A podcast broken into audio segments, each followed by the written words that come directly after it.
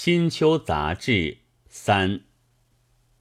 秋来了，秋真是来了。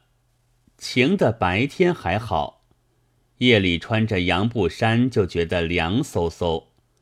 报章上满是关于秋的大小文章，迎秋、悲秋、哀秋、择秋等等。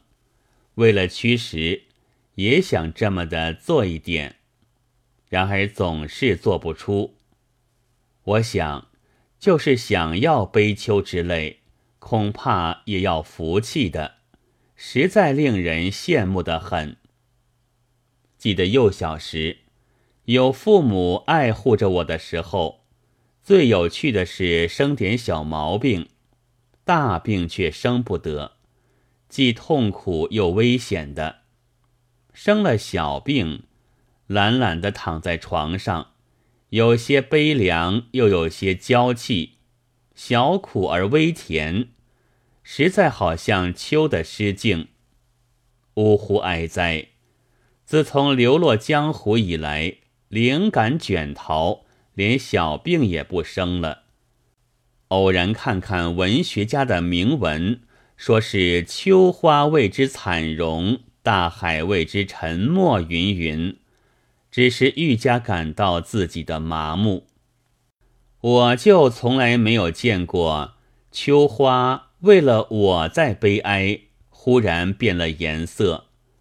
只要有风，大海是总在呼啸的，不管我爱闹还是爱静。冰莹女士的佳作告诉我们，陈是学科学的，但在这一刹那。完全忘掉了他的志趣，存在他脑海中的只有一个尽量的享受自然美景的目的。这也是一种福气。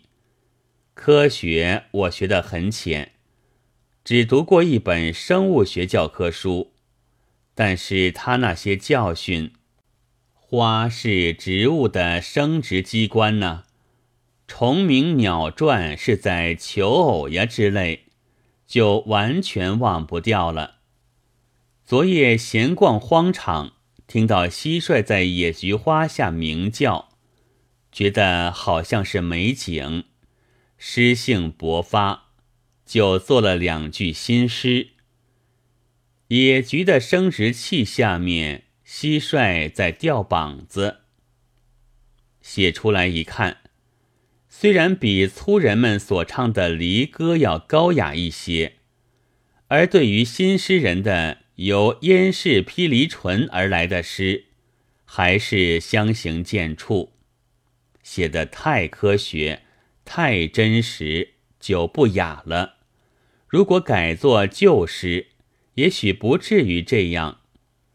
生殖机关，用严幼龄先生译法。可谓之性官，吊膀子呢？我自己就不懂那语言，但据老于上海者说，这是因西洋人的男女晚必同行而来，引申为诱惑或追求异性的意思。吊者挂也，亦即相挟持。那么我的诗就译出来了。